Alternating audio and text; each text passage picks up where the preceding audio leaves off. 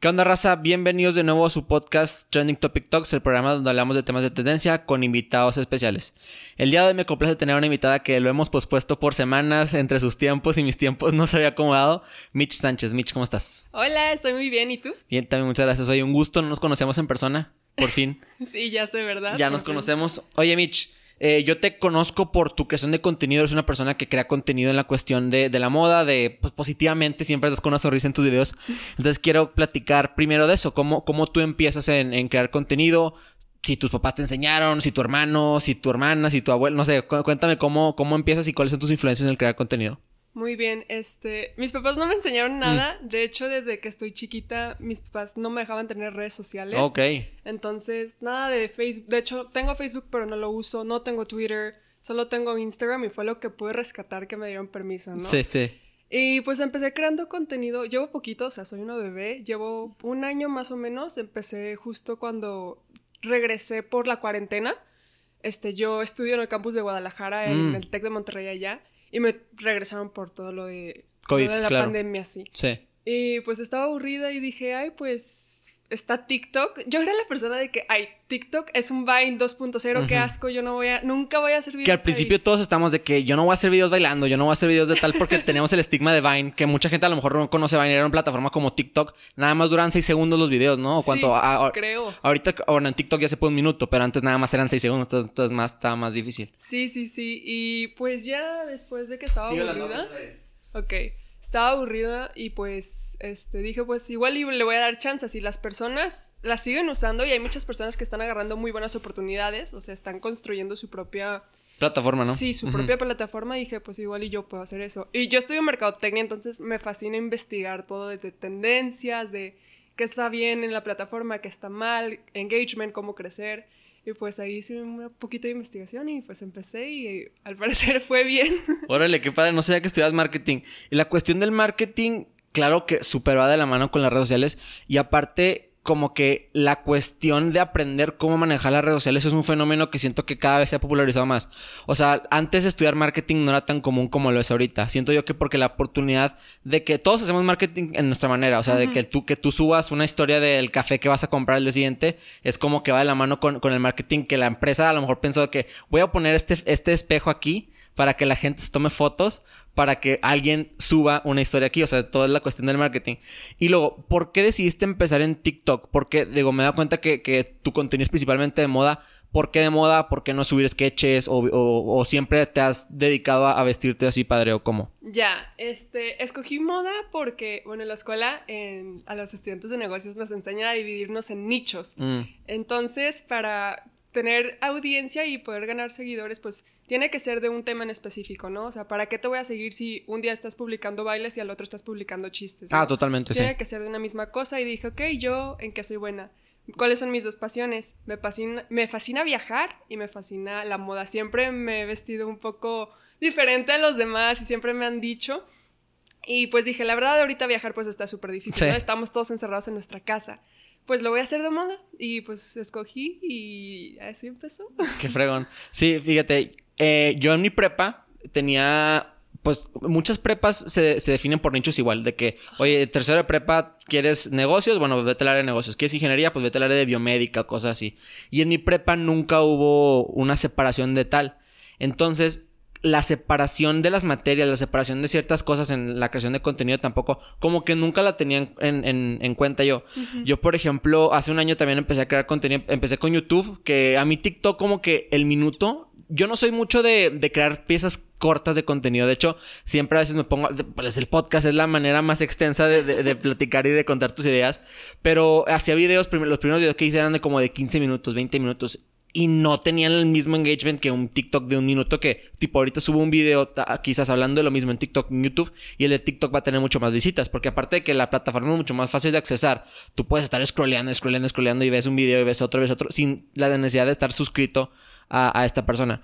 Entonces yo empecé en YouTube, veía que 20, 20 minutos y, y el, ya ves que puedes utilizar mm, las herramientas de, todas las aplicaciones de TikTok, de Spotify, YouTube para ver tu engagement y tus insights. Entonces veía que 7 minutos era el promedio de personas que se quedaban. Entonces yo decía, wow, o sea, la mitad o menos de la mitad del video lo están viendo.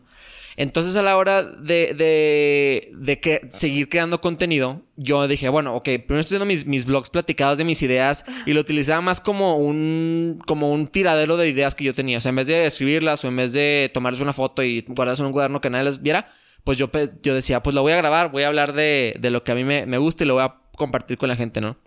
Entonces empecé a crear esos blogs, pero decía, es que la gente, como te decía, no los están viendo completos, entonces voy a hacer unas piezas de contenido un poco más cortas. TikTok no, me, no me llamaba, o sea, claro que estaba súper adicto, pero no me animaba tanto a, hacerlos por la misma noción que tú decías que no estaba tan bien aceptado al principio como que hacer TikTok y te da medio raro así. Pero ahora eh, empecé a crear reacciones de música, no sé si las has visto, las de que es un fenómeno bien raro, bien nuevo, que tú, ¿qué, qué tipo de música te gusta?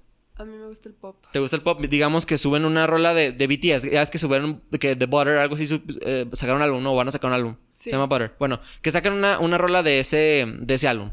Entonces, de que un vato o una mujer, lo que sea, ve ese, ese video musical y reacciona y tú ves la reacción de él. Y a mí me llama mucho la atención ese ver reacciones, ver reacciones, me, me, encanta. Entonces yo empecé a hacer reacciones musicales y eso como que yo quería que fuera el, el ancla al, al, a lo demás. Y descubrí que en vez de beneficiarme me perjudicó porque como tú lo decías, tienes que tener una línea de contenido. O sea, el, el, algoritmo tiene, sigue una regla de que, ok, hay personas que ven videoblogs, les vamos a recomendar a Fede. Pero hay ahora le, le, bajan el, el, el, número de personas que ven videoblogs y reacciones. Porque mi canal tiene los dos, entonces mejor decidí hacer puros, puros videoblogs. Sí, y una de las ventajas que tiene TikTok, por la cual yo decidí empezar en TikTok, ahorita que estabas diciendo, es porque tiene, o sea, la, la cosa con TikTok es que cualquiera se puede volver viral. Esa es como la diferencia, lo que lo diferencia de todas las otras plataformas, ¿no? En YouTube es mucho más difícil crecer y todos sabemos. Sí. En Instagram también, pero ahorita Instagram ya se puso las pilas y sacó Instagram Reels y ya está haciendo literalmente lo mismo. Entonces, pues yo por eso escogí este TikTok, pero es esa oportunidad de que cualquiera puede ser famoso, ¿no? En la cuestión de, de obviamente, los seguidores que crecen en, TikTok es mucho más rápido y mucho más sencillo, como tú le dices, poniendo un algoritmo. ¿Tú crees que a la hora de transicionar a otras plataformas, la calidad de estos seguidores va a continuar? O sea, ¿tú crees que, por ejemplo, el día de mañana, si transicionas, veo que tienes un canal de YouTube, pero no has empezado, uh -huh. ¿tú crees que el día que tra transiciones, la, la, la, calidad de los seguidores fieles que te comentan, que te constantemente te apoyan, sea la misma o, o la como son muchos, la calidad baja? ¿Tú qué opinas de eso? Yo creo que algunos, porque una de las ventajas de TikTok es que sí, creces muy rápido y sí, tienes más oportunidades de volverte viral, pero aunque, tipo, yo tengo medio millón de seguidores, Ajá. ¿no? Aunque tenga medio millón, el engagement en TikTok es muy bajo. No es lo mismo tener 100 mil seguidores en TikTok a 100 mil seguidores en Instagram. Sí, obvio. En Instagram es muchísimo, porque Instagram ¿qué hace? Te enseña los posts, te enseña las historias, estás literalmente interactuando una y otra vez. Y si tú le das a alguien eh, de que en TikTok follow, o sea, pues lo seguiste y de vez en cuando te salen tus publicaciones, pero no es tan fuerte esa relación, ¿no? Entonces, pues, o sea, yo para transicionar este, creo que con Instagram funcionaría más. Y de hecho, déjame te digo algo. Cuando yo, este, yo llegué a medio millón en TikTok y tenía como 4 mil seguidores en Instagram. Y hasta que sacaron Instagram... ¿Es neta? O sea, sí, no, no tenías... Nada, nada, nada. Okay. O sea, es muy difícil, muy difícil sí. poder pasar este seguidores a la plataforma. Y hasta que empecé a publicar mis TikToks en Instagram Reels fue cuando empecé a crecer. O sea, tus audiencias son audiencias totalmente diferentes. O sea, la gente que te sigue, bueno, obviamente hay un porcentaje, pero, pero no es los, eh, no sé, ahorita tienes como 200 mil seguidores en Instagram, ¿no? Sí. O sea, de esos 200 mil, un porcentaje muy bajo es personas que te siguen en TikTok también. Sí.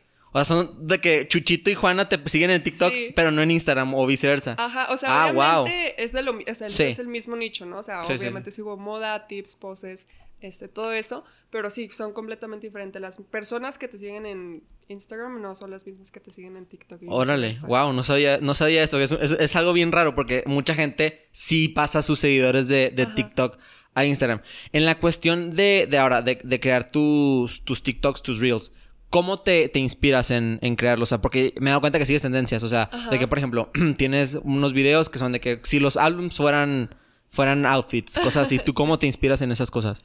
Pues, como dijiste, es ver tendencias y hago brainstorming, o sea, tengo en mi celular notas uh -huh. y escribo todas las ideas que se me ocurran. Si son las 3 de la mañana y se me ocurre una idea, lo escribo. O también las mismas personas que también son creadores de contenido de moda, hay veces que ellos crean pues, este, tende- este, videos virales, ¿no? Y todo el mundo los está recreando, también hay que estar, pues, atento de qué es lo que están haciendo. Ajá. Y en esa cuestión, siento que en TikTok es mucho más probable que, que copies algo o que lo imites o que sigas la tendencia y no te linchen o no te, o no te, te coman, ¿no? Porque en YouTube sí era muy, o sí es hasta la fecha muy condenado que, por ejemplo, si alguien hace un Draw My Life y si tú haces un Draw My Life de que, ah, le copiaste a este güey. Sí, es que la, ahorita ya con que des créditos, o sea, Mm, obviamente todos estamos agarrando inspiración de todos. Claro. Por eso somos creadores de contenido, ¿no?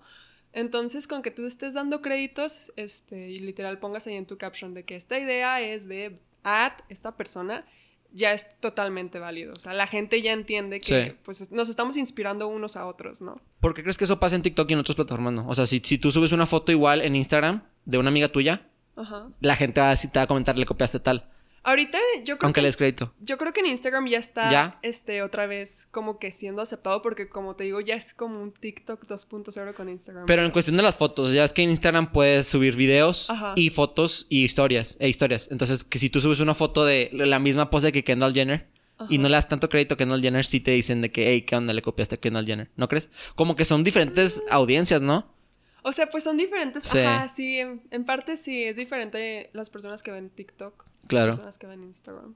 Como que en TikTok son más niños, ¿no? Siento yo. Mm, sí, yo Sí. creo que sí. Sí, sí. ¿Has notado que, digo, tengo una duda, cuando una mujer tiene seguidores, normalmente la mayoría que lo siguen son hombres, y cuando eres hombre, viceversa. Tú con tu contenido me da duda porque no, ahora que hay una, como un renacimiento en la cuestión de la moda de los hombres, Sí. me da dudas si, si la mayoría de la gente que te, que te sigue son mujeres, son hombres, ¿de qué tipo de, de gente te sigue? En las que más me siguen son mujeres y el 9% de las personas que me siguen son hombres. Ok.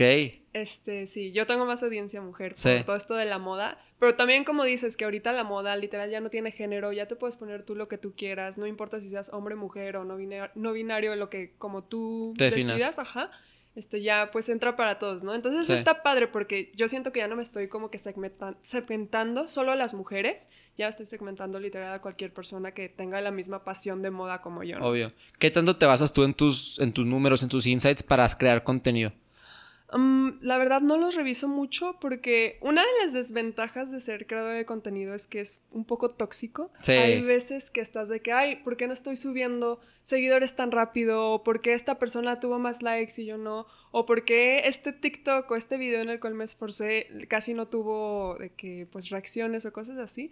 Entonces, la verdad, no intento compararme ni ver mis números mucho porque sí, este, pues sí te daña un poco, ¿no? Eh, tu mental health y todo eso Sí. sí se afecta un poco con eso. Y aparte siento que lo mejor es compararte contigo mismo, ¿no? Digo, claro que es tóxico porque no es, son contextos diferentes, son días diferentes, es estilo de moda diferente en tu caso, pero es mejor compararte contigo mismo y con la Mitch de hace un año, con la Mitch de hace seis meses, que compararte con otros TikTokers o con otros creadores de contenido, Sí. porque literal hay miles de millones de variables en las por las cuales a tu video le fue mejor que al de él o al de ella o viceversa, ¿sabes cómo? Entonces siento yo que, que lo mejor y la gente como que no, no, lo, no lo entiende todavía y, y deja tú que, que creas contenido como un trabajo, como una profesión. Toda la persona que, que comparte una historia, un, un post, lo que sea, puede considerarse un creador de contenido y aún así se comparan de que, oye, pero yo también subí una foto en Silvana, digamos, y aún así yo no tengo tantos likes como ella, ¿no? Sí, sí, sí, exactamente. Como dijiste, son muchas variables. Sí. Es tiempo, este, hasta el tipo de letra que utilizas, TikTok, este, lo, lo checa, lo revisa y ya después lo comparte, ¿no? O sea, no, siento que estar comparándose no es tan bueno. Pero pues también hay que tener en cuenta lo que están haciendo los demás para tú también decirte que, ah, ok, voy a echarle más ganas, voy a ver qué están haciendo bien ellos que yo no estoy haciendo Sí, bien. claro. Oye, ¿y en tu carrera de marketing ya acabaste o qué semestre vas o qué onda? No, yo voy en cuarto semestre, me tomé, voy a la mitad de mi carrera, eh, me tomé un año sabático porque yo no sabía qué quería estudiar. Ok, creo que nos pasó todo. Yo, yo me tomé un semestre. Sí, este, entonces haz de cuenta que ahorita tendría que ir en sexto, yo supongo. Sí. ¿Cuántos años tienes? Tengo 21, acabo de Mm, cumplir ok. 21. Sí, sí, sí. Yo tengo 20. O sea, y entonces yo, cuando, cuando era la hora de decidir mi carrera, yo estudio ingeniería eléctrica computacional. Entonces, nada que ver con comunicación y nada que ver con nada. Todo el mundo me dice que, güey, qué pedo, nada que ver. Eh, entonces, yo me tomé un semestre porque yo quería estudiar en Estados Unidos. Y como que aplicaba a las universidades que yo quería, pero no me daban la beca suficiente o no quería, o no me aceptaban las que yo quería. Entonces dije, ¿sabes qué? Yo quiero como que llegar a, a este lugar.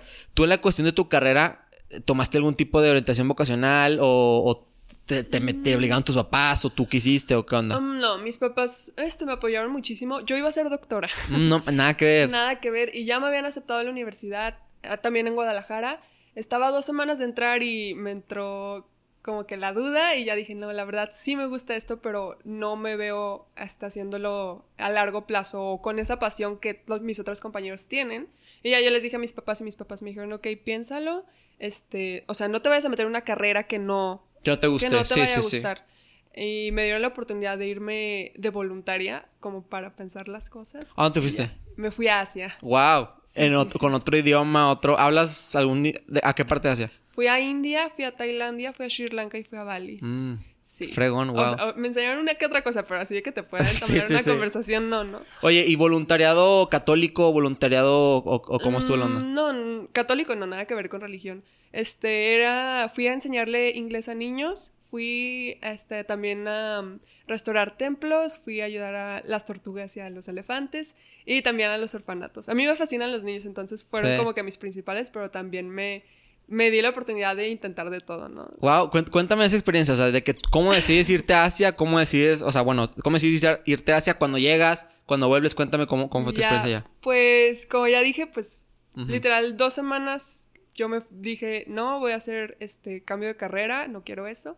y lo, lo decidí muy rápido, la verdad. Yo soy una persona, mi familia es una persona muy aventurera, nos fascina viajar y tenemos la oportunidad de viajar, lo cual estoy muy agradecida. Y, este, no sé, como que siempre hacemos cosas locas, ¿no? Nos hemos lanzado de paracaídas, hemos hecho cualquier cosa, lo hemos hecho todos juntos.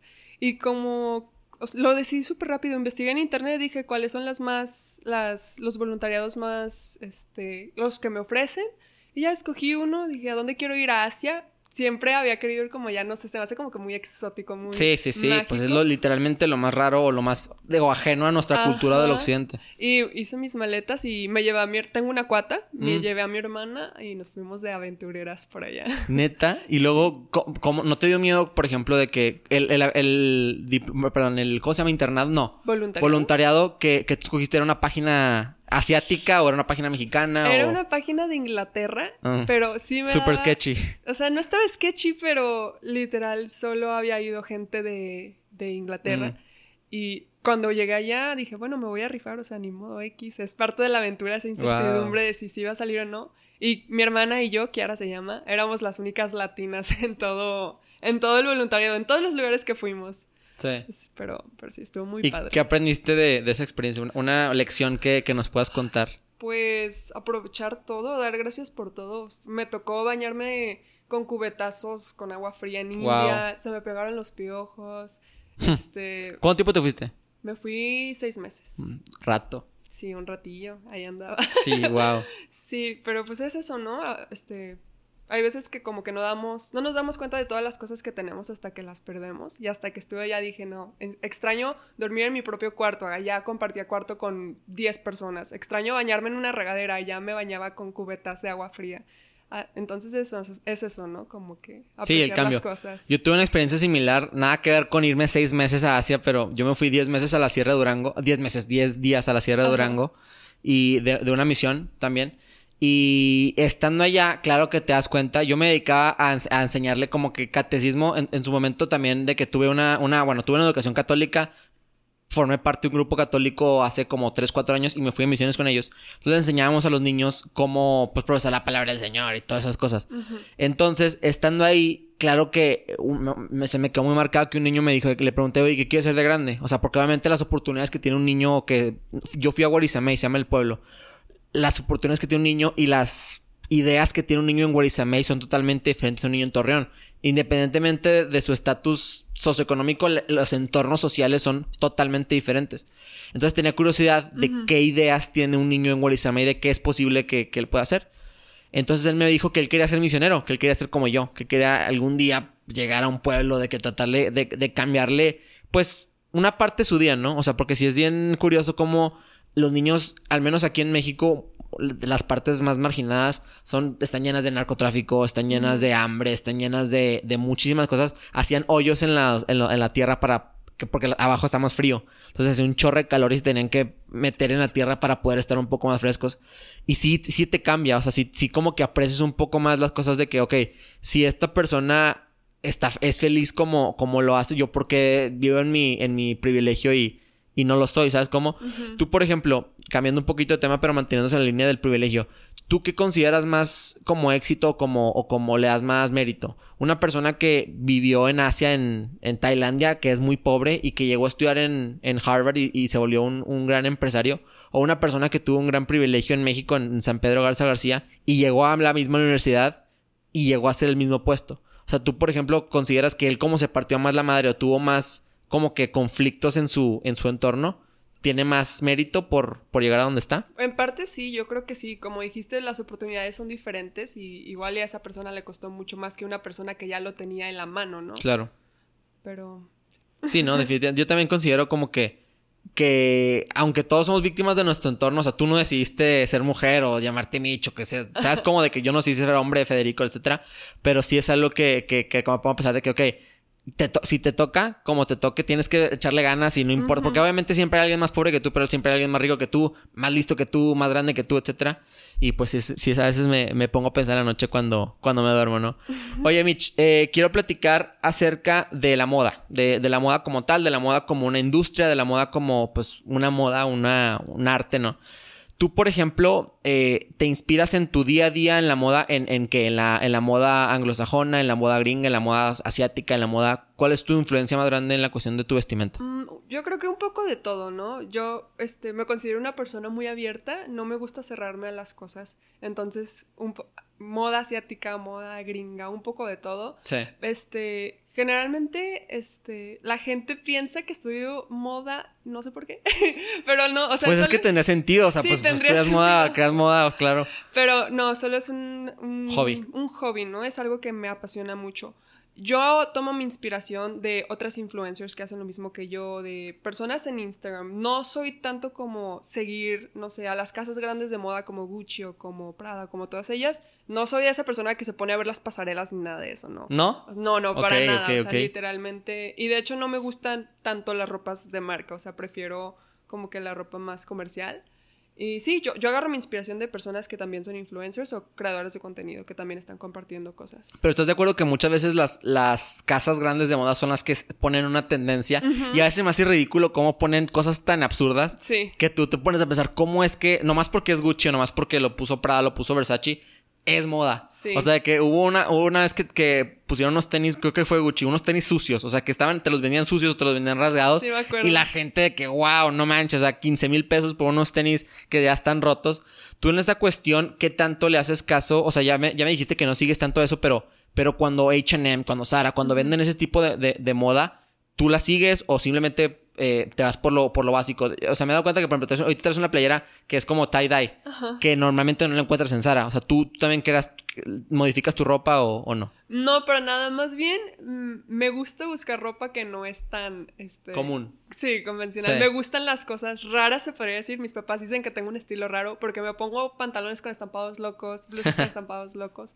Más bien es eso, ¿no? O sea, sí, y sí sigo las tendencias y estoy, este, eh, al tanto de lo que están, pero yo me voy mucho por lo si me gusta o no. No tanto de que, ah, ahorita se estoy usando tie-dye, me voy a poner tie-dye porque está de moda. Si, Sí. no, si no me gusta, la verdad, no me lo voy a poner. Para ti, ¿qué es estar a la moda? El término de estar a la moda.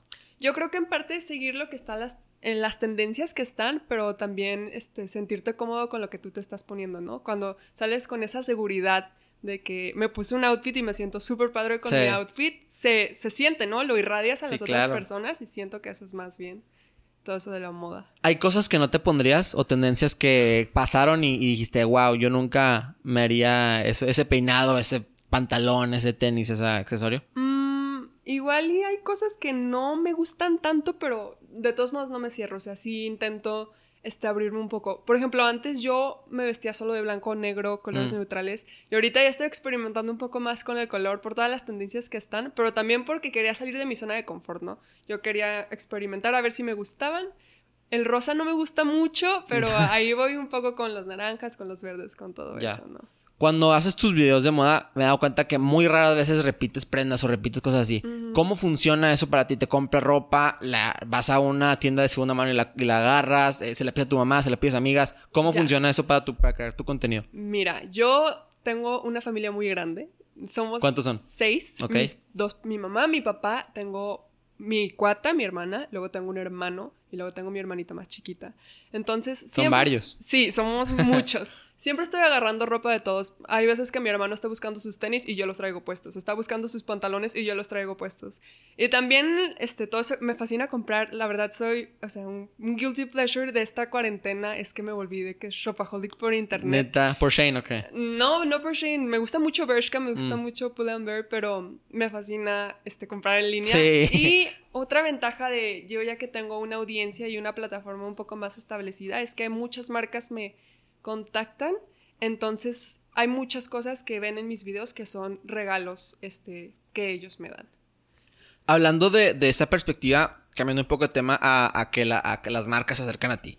¿Cómo ha cambiado tu vida en la cuestión de, de, de tu convivencia con otras personas? O sea, hemos pasado por una, una cuarentena, entonces no es tan común que, que salgas, pero si te han saludado en la calle, te han pedido fotos, eh, te han mandado mensajes inspiradores, te han mentado la madre. O sea, ¿cómo, cómo es tu, Mm. cómo has cambiado tu vida de Mitch Sánchez antes y después de TikTok? Cuéntame.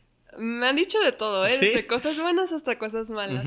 Sí, me Pero o sea, yo honestamente, las personas que me conocen en, en persona, eh, que son mis amigos, saben que igual y ahorita no se nota tanto, pero yo no soy una persona tan extrovertida. Soy, me categorizo como una introvertida extrovertida. O sea, me gusta mucho estar en mi casa, me gusta mucho tener mi propio espacio, pero también me gusta salir con mis amigos y así, pero tengo un círculo social no tan grande.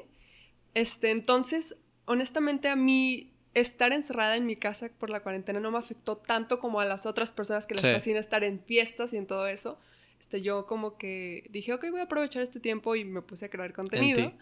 Pero, mm, pero sí, este, ¿qué más me dijiste? Sí, sí, o sea, de- que la cuestión de, del hate, del amor, de, Ah, de- todo eso en. TikTok, cómo ha afectado tu vida negativa y positivamente. Como te dije, las redes sociales tienen muchas cosas buenas, pero también muchas cosas malas.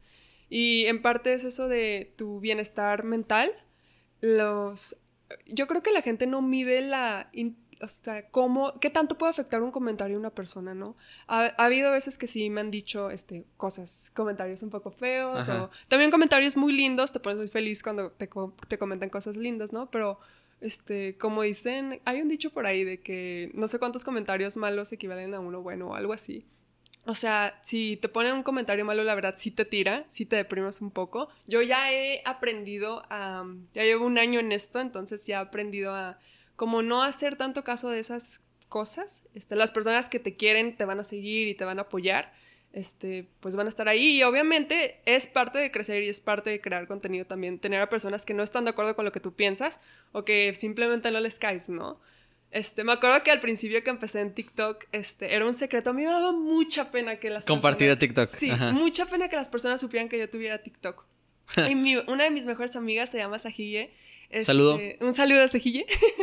este, siempre que publicaba un TikTok, ella se dedicaba a una hora estar contestando a comentarios malos. Así, ella me defendía. O sea, si alguien te ponía qué fea playera, Ajá, ella, se ella metía al. TikTok y le comentaba cállate o algo así. Sí, o sea, personalmente yo nunca he contestado comentarios negativos o en busca de pelea, más bien les intento dar la vuelta de que, ay, no lo había visto así, pero este, ahora sí, muchas gracias o cosas así.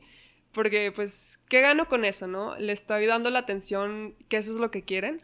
Pero, pues, esa personita que me apoyó desde el principio, como que sí, este, me, Te ayudó, era tu guardaespaldas digital. ¿no? Y también hablando, me dijiste también de si me han reconocido en la calle. Sí. Eh, como te digo, es algo muy poquito. Yo sí me tomé la cuarentena muy en serio. Para mí, que yo le pegara el COVID a alguien o que alguien me lo pegara a mí estaba, o sea, no. Condenadísimo. No, no, no, no. Yo decía, yo no, imagínate que por mi razón, por mi culpa, alguien este, caiga mal y pues no se pueda recuperar algo así. Yo no podía con eso. Yo no salía nada de mi casa.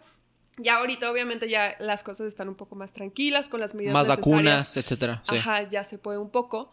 Pero este salió muy pocas veces de mi casa. Este, y justamente hace ¿qué? Este fin de semana fui a Sara a comprar ropa. Mi mamá me compró una eh, ropita.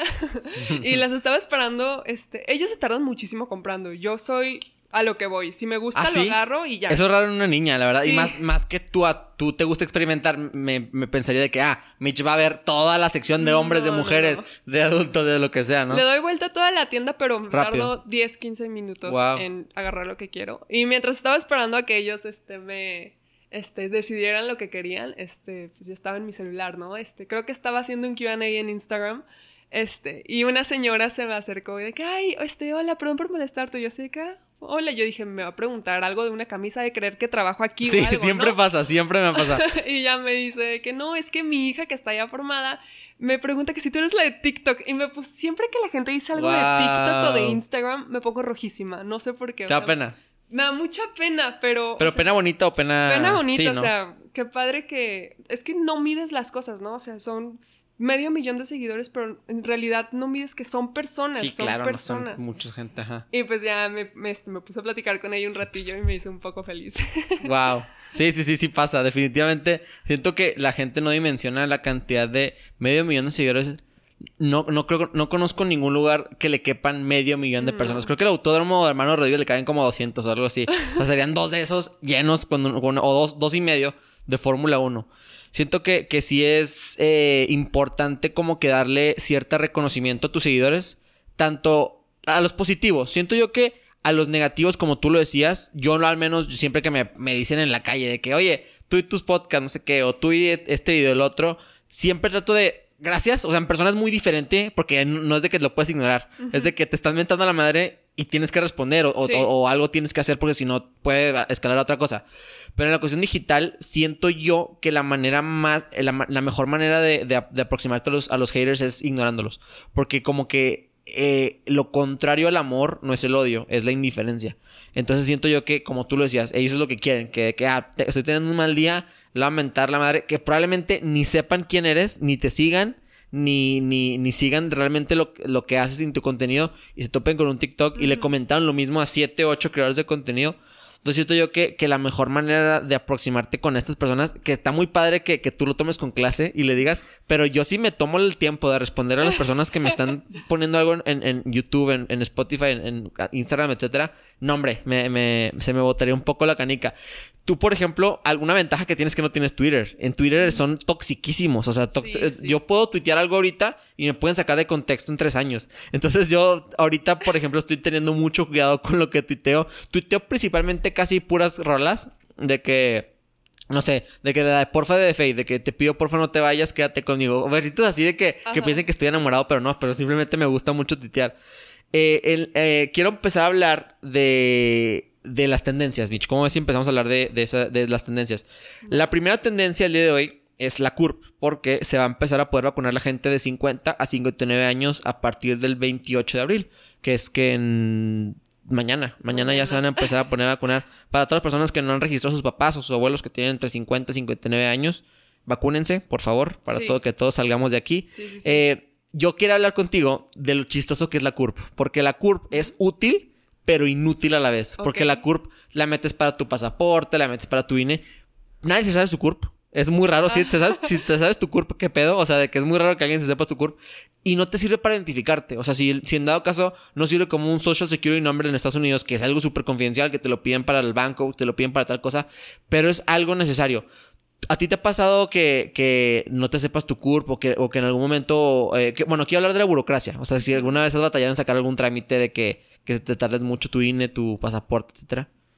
Sí, o sea, obviamente cuando lata, saqué ¿no? mi INE, sí, pero la ventaja es que mi papá, yo nunca estoy sola, o sea, tengo una cuata, he vivido 21 años de mi vida, de mis 21 años con ella, entonces nos hacemos compañía, ¿no? Obviamente todos sabemos cómo son los trámites de todas las cosas del Sí. gobierno, ¿no? Pero sí, yo tampoco me sé mi CURP y los que se saben su CURP, ¿qué onda, eh? Y no, y no sé por qué estuvo en tendencia CURP. O sea, porque creo que tienen que poner su CURP para registrarse, pero muy poca gente se la sabe. Entonces tienes que meterte a CURP.com y luego tiene de que un sitio donde tienes que poner un, un código raro de.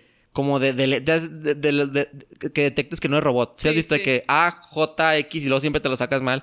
Y sí está muy, muy difícil. Oye, la segunda tendencia es FIME, porque hubo una, una maestra que denunció que le, le inyectaron la vacuna en su brazo derecho o izquierdo, no me acuerdo qué brazo, pero le inyectaron la vacuna, pero no le pusieron el, el líquido, que es algo que ha pasado como cinco o seis veces que yo he visto en Twitter. ¿Tú qué opinas de, de que, que pase eso? ¿Por qué crees que pase? Pues en parte creo que este, la gente está un poco asustada con todo lo del COVID y obviamente ven por sí mismos, ¿no? Y por su propia familia. Que eh, o sea, no debería ser así. O sea, las personas que les están dando este, la oportunidad de ponerse ya la vacuna son por, porque lo necesitan, ¿no? Son personas que se dedican a trabajar, eh, que están en el campo, ¿no? Que están literal ellos salvando vidas. Sí, la primera línea de personas que están ahí. A mí se me hace un poco egoísta, un poco muy egoísta eso de, ah, déjame te inyecto aire y esta me la llevo a ponérsela a mi primo. O sea, sí, no, no, no. Pero también en parte creo que es el miedo de que no les vaya a tocar, ¿no? Porque como sabemos, nuestro gobierno hay, hay unas cosas que no hace muy bien, entonces este, yo creo que es un poco miedo, ¿no? De sí. eso. A estas personas las acusan muchas veces de fotomontaje, o sea, que de que a esta, a esta señora le, le, le pasó eso, lo está grabando ella a su celular y luego vio que no le pusieron líquido, le dijo a la, a la enfermera de que, oye, pues no me pusiste líquido. La enfermera se hizo mensa, la quitó, se la llevaron afuera y la persona, la maestra, denunció en las oficinas de, del FIME, que es como un área deportiva de la Universidad Autónoma de Nuevo León, aquí en Monterrey. Entonces, ah, bueno, aquí no, aquí está Torreón, pero aquí en cerca del norte. Eh, entonces, lo denunció y la gente, las personas de la FIME le están diciendo, eso, eso es un fotomontaje. Y creo que no entienden realmente cómo funciona un fotomontaje. Una persona en un celular, no, y menos una, una persona de, de, grande edad que, que normalmente no tienen la habilidad tecnológico para editar un video de la manera para que tú edites que no te pusieron líquido en tu celular en cuestión de minutos. O sea, siento que a veces se sacan la, excusa del fotomontaje la gente mayor en la cuestión cuando no tienen ni idea de, cómo funciona realmente Photoshop, ¿no? Sí, sí, sí, exactamente. ¿Tú nunca has tenido miedo que te hagan un fotomontaje de o que te saquen de contexto en algún tipo de video? Mm, fotomontaje no, pero sí sacar de contexto las cosas. Siento que una de las desventajas de las redes sociales es que tú escribes, pero es diferente que yo te diga, hola, ¿cómo estás? A que te diga, hola, ¿cómo estás? ¿Sabes cómo? O sea, el tono es muy diferente. Sí me ha pasado muchas veces que tengo que aclarar de que, ah, yo no me refiero a esto, me refiero a esto. Ya la gente que, ah, ok. Pero, pero pues pasa, ¿no? Y aparte la gente se ofende mucho por muchas cosas, ¿no? O sea, si tú me pones hola normal, quizás yo me pueda, digo, pensando que yo me enojo por cualquier cosa, de que, ah, Mitch está enojada porque no me puso hola con una A. O sea, de que no, eso no significa nada, simplemente te puso hola. O a veces ahorita que está muy de moda usar emojis de que la carita o poner de que dos puntos y un paréntesis, o sea, como que a fuerza tienes que poner estos tipos de de explicaciones para que la gente sepa que no estás enojado, que no estás que no eres muy sereno. Se hace muy muy raro. Oye, la tercera tendencia y la última es Mario Party. El juego, no sé si te acuerdas del juego de Wii, de GameCube, muy bueno. Sí. Ahora hubo una actualización en el Nintendo Switch que se va a poder jugar en línea. Entonces yo me emocioné mucho. Yo no tengo Switch, no, hace mucho no tengo una consola de Nintendo, pero yo me acuerdo, de hecho, si pueden, les voy a mandar una foto. Allá atrás, Mitch, tengo el juego Mario Party 7, que, para el GameCube, que es una consola, para los que no conocen, que salió en el 2001 o 2002 y es una consola de videojuegos de Nintendo que después de, después de, perdón, antes del Wii está el GameCube. Entonces, de que yo me la pasaba jugando Mario Party 7 era un juego que tú te juntabas con tus hermanos, con tus primos, con todos tus amigos a jugar. Y ahora que se puede en línea, se me hace, se me hace bien padre. ¿Tú qué opinas de eso? También súper padre. Yo también, este, este, yo tenía Mario Party para DS y oh, jugaba muy bueno, mi hermano. Muy bueno. Mi hermano es, tengo, mi único hermano, somos tres niñas, un niño, es super gamer. Y como era el único niño, yo era la, siempre la que le hacía el paro para jugar videojuegos, ¿no? ¿De, que FIFA y así? FIFA no le gusta, pero Call of Duty ah, nos gusta mucho jugar gameplays tipo de Walking Dead, todas esas cosas. Este, entonces sí, sí sé una que otra cosilla por ahí, Mario Kart, todo eso. Pero qué padre, ¿no? O sea, siento que se están adaptando a la tendencia que literal ya todo el mundo está conectado, ya todo el mundo ahorita no podemos salir de nuestras casas, entonces si yo quiero jugar contigo, pero literal no estamos en el mismo lugar, pues nada más en línea y ya. Sí, y aparte, pues, Mario Party 7 era un juego que, que se supone que unía a la familia, unía a las personas que, que, jugaban en él. O sea, era un juego que tenías que jugar con otras personas, no lo podías jugar solo. Y ahorita siento que con la cuarentena, que aún existen comunidades en el mundo que no salen mucho, que el Mario Party, que probablemente sea uno de los juegos favoritos de muchas personas en, en todo el mundo, que ahora se puede jugar en línea, se me hace, se me hace excepcional. Y, y también, por ejemplo, el, el juego de, no sé si jugaste el Mario Kart eh, el, teléfono, que lo sacaron. Sí, sí, sí. Y que, se, hasta ahorita hace poco, unos cuantos meses se pudo jugar en línea. Que lleva más de un año el juego, pero que hasta ahorita se puede jugar en línea. Siento que está padre que se estén adaptando en, esos aspectos. Oye, Mitch, pues bueno, muchas gracias por, por haber venido. La verdad fue una plática muy amena. ¿Cómo te podemos encontrar en redes sociales? Soy Mitch Sánchez sin la Sánchez. Sánchez, este, en TikTok, en Instagram y en YouTube. Perfecto. Eh, ¿Una canción, serie o película que le quieras recomendar a la gente? Tenemos una playlist que ahí ponemos todas las canciones que, que Ah, recomiendan los invitados. Me fascinan las canciones. Este, mira, películas no sé, este, series solo veo anime, así que Mm, ah, bueno, un anime. Recomiendo un anime. Pero mejor te voy a recomendar una canción. Ah, va. Ahorita estoy tramada con la canción de Kiss Me More de Doja Cat con Cesa. Está muy buena, se las recomiendo. Que es como pop o qué. Sí, más o menos. Va, perfecto. Yo recomendaría la canción de El Pony de Daddy Yankee. La acaba de sacar. Está, está muy buena. Tiene un rap que, que mi hermano, le aposté a mi hermano que no se lo podía aprender en tres días. Y, hasta- y creo que ahorita todavía no se lo sabe. Entonces mañana ganaré una apuesta muy buena. Oye, Mitch, pues bueno, muchas gracias. Eh, no olviden también seguir todas las redes sociales de arroba trending topic talks y también arroba Fede Morado. Un gusto haber platicado contigo, Mitch. Nos vemos en el próximo episodio. Bye. Bye. ¿Dónde está? Ah, ya vi.